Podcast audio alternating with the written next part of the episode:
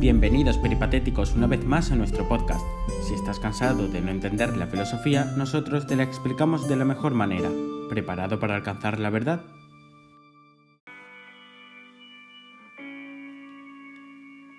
¿Te has planteado alguna vez si la vida no es un engaño? ¿Cómo estamos tan seguros de que lo que nos rodea es real? Buenas a todos.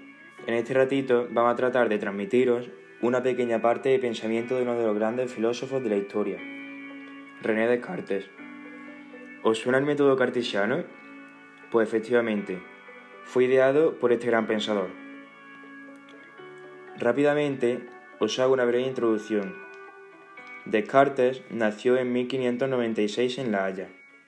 Vivió a caballo entre dos mundos, una filosofía dependiente de la teología y otra autónoma, humanista.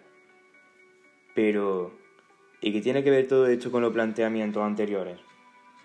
Descartes está convencido de que la persona es la única fuente de la verdad. Es decir, la verdad la conoces a través de ti mismo. No es algo que te puedan imponer.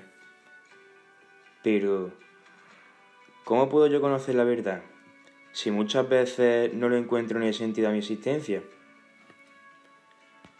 Pues este gran filósofo afirma que las personas tenemos a nuestra disposición dos modos de conocimientos ciertos, absolutamente libres de duda.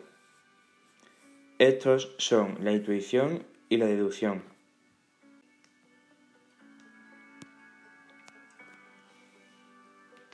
En primer lugar, nos centraremos en la intuición. La intuición consiste en un conocimiento de un solo golpe, que capta en sí misma a la naturaleza simple y es siempre verdadera.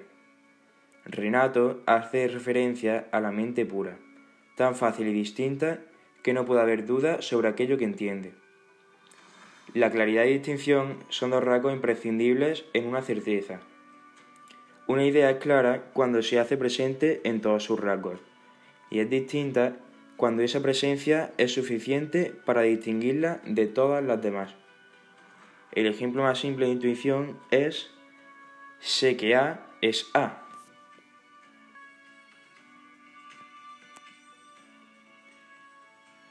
En segundo lugar, la deducción puede ser definida como una intuición sucesiva. Es, en palabras de Descartes, todo aquello que se sigue de otras cosas conocidas con certeza. Esta asimilación que se produce a través de la intuición debe ser ordenada. El ejemplo más simple de deducción es sé que A es igual a B y sé que B es igual a C. Luego deduzco que A es igual a C.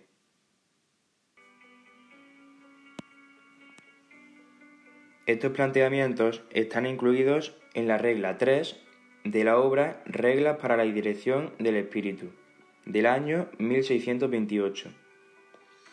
Volviendo a la actualidad, casi 400 años después, podemos afirmar que el pensamiento de Descartes sigue influyendo de manera extraordinaria en nuestras sociedades.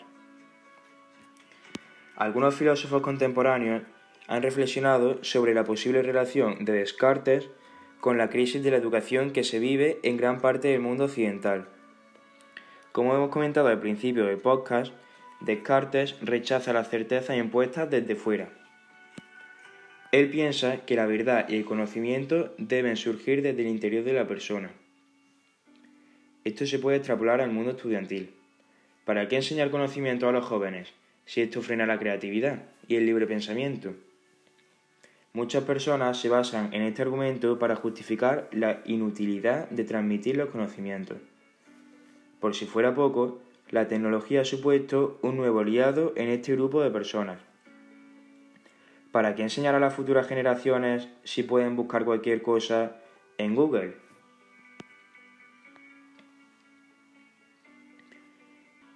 En conclusión, René Descartes fue un pensador cuyo pensamiento, valga la redundancia, ha influenciado el mundo occidental a lo largo de los siglos. Su convencimiento de que las certezas debían surgir desde las personas a través de la intuición y deducción le convirtió en un adelantado a su tiempo. Además, sus planteamientos pueden extrapolarse a asuntos candentes de nuestra actualidad.